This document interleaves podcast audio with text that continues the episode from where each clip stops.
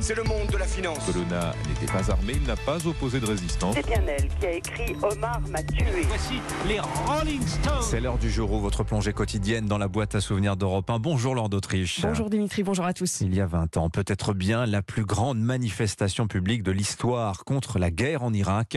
Le 15 février 2003, des millions de personnes descendent dans la rue dans 60 pays et plus de 600 villes. Oui, l'intervention américaine en Irak est alors imminente. Dix jours plus tôt, le secrétaire d'État américain Colin Powell justifiait la guerre devant les Nations Unies, une guerre contre le terrorisme. Et en opposition arrivent ces manifestations pacifistes à travers la planète, comme ici à Rome, en Italie. La guerre, c'est aberrant. Et, et chez vous, votre- vos parents pensent la même chose que vous? Non, mon père, le contraire absolu. Et alors, je lui parle pas. Je crois vraiment que c'est un grand signal euh, qui va arriver aux États-Unis. Les Canadiens bravent un froid polaire de moins 20 degrés pour défiler à Montréal. Les Américains aussi, opposés à la politique du président Bush, se font entendre. C'est honteux, la politique de Bush.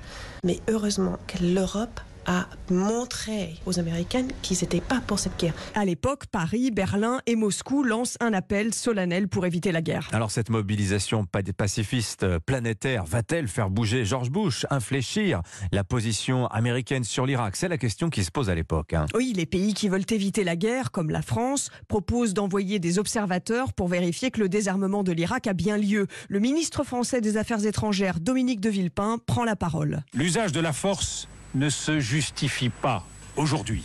Une telle intervention pourrait avoir des conséquences incalculables pour la stabilité de cette région meurtrie et fragile. Un mois plus tard, 16 mars 2003, l'Américain Bush, le Britannique Blair et l'Espagnol Aznar sont face à l'hostilité de leur opinion publique. Ils se retrouvent sur l'archipel des Açores pour un sommet de la dernière chance. Il y a à nouveau des manifestations comme à Paris. Il suffit d'un fou dans un pays pour que les choses se déclenchent quand même. Alors, c'est George Bush. oui, et la démocratie, elle est où? On a l'impression d'être dans des démocraties et finalement, le résultat nous montre le contraire.